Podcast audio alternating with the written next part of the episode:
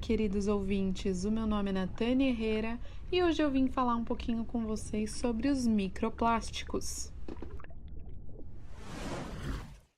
Mas afinal, o que são microplásticos, né? Como o nome já diz, são micro pedacinhos de plástico, muitas vezes que passam imperceptíveis pelos nossos olhos e que estão sendo encontrados ultimamente em todos os lugares inimagináveis. Nós temos estudos que demonstram a presença de microplástico no solo, na água que a gente bebe, no sal de cozinha, nas nossas fezes. O microplástico compõe algumas roupas que vestimos e já temos registro da presença deles até na poeira do ar em que respiramos. Além disso, outros pesquisadores já observaram essas micropartículas no gelo do Ártico, em fontes abissais nos oceanos e até na placenta de mulheres grávidas. O microplástico é bastante versátil, o que permite que ele seja encontrado em tantos ambientes e locais diferentes. Para a maioria dos pesquisadores, esse microplástico é considerado como fibras ou esferas plásticas que têm o seu tamanho máximo como 5 milímetros. O microplástico pode ter duas origens. Quando as microesferas, que são utilizadas na indústria e são perdidas no processo, chegam ao ambiente, nós chamamos essa origem de primária. Basicamente, quando na indústria vai ser produzido algum produto plástico, como um óculos ou até a caneta em que utilizamos, fardos dessas partículas plásticas a granel são inseridas nas máquinas para serem moldadas. Porém, desde o carregamento das máquinas ao transporte e produção desses novos materiais, há a perda significativa de esferas que acabam parando nos efluentes e, consequentemente, nos rios e mares.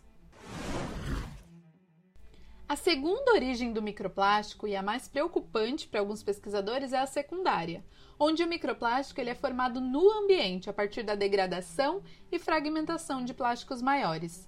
Ou seja, quando você descarta um produto plástico de forma incorreta, é provável que ele vá ser enviado a locais onde a degradação e fragmentação do plástico vai acontecer, podendo, com o tempo, dar origem ao microplástico. Além disso, o microplástico pode parar no ambiente por diferentes outras fontes. Uma delas é a lavagem de roupas. Nossas roupas sintéticas são produzidas com fibras microplásticas e a cada lavagem são liberadas uma quantidade significativa dessas fibras na rede de esgoto, que, como sabemos, por consequência, muitas vezes acaba no oceano. É muito louco pensar que estamos cercados por microplástico por todos os lados e não conseguimos nem nos dar conta disso. Um exercício prático para que você encontre os microplásticos é quando for à praia numa próxima vez. Tente levar uma peneira e tente filtrar a areia. Tenho certeza que não serão necessárias muitas tentativas para encontrar as esferas coloridas. O microplástico, quando chega ao ambiente, apesar de ser bem pequeno, tem propriedades muito poderosas. Ele pode captar metais do meio, pode ser incorporado na cadeia alimentar se um animal confundi-lo com alimento e pode até muitas vezes ser ingerido novamente pelo ser humano na sua dieta à base de frutos do mar, por exemplo. O que, como já dito no comecinho desse episódio, já temos muitas provas que vem ocorrendo.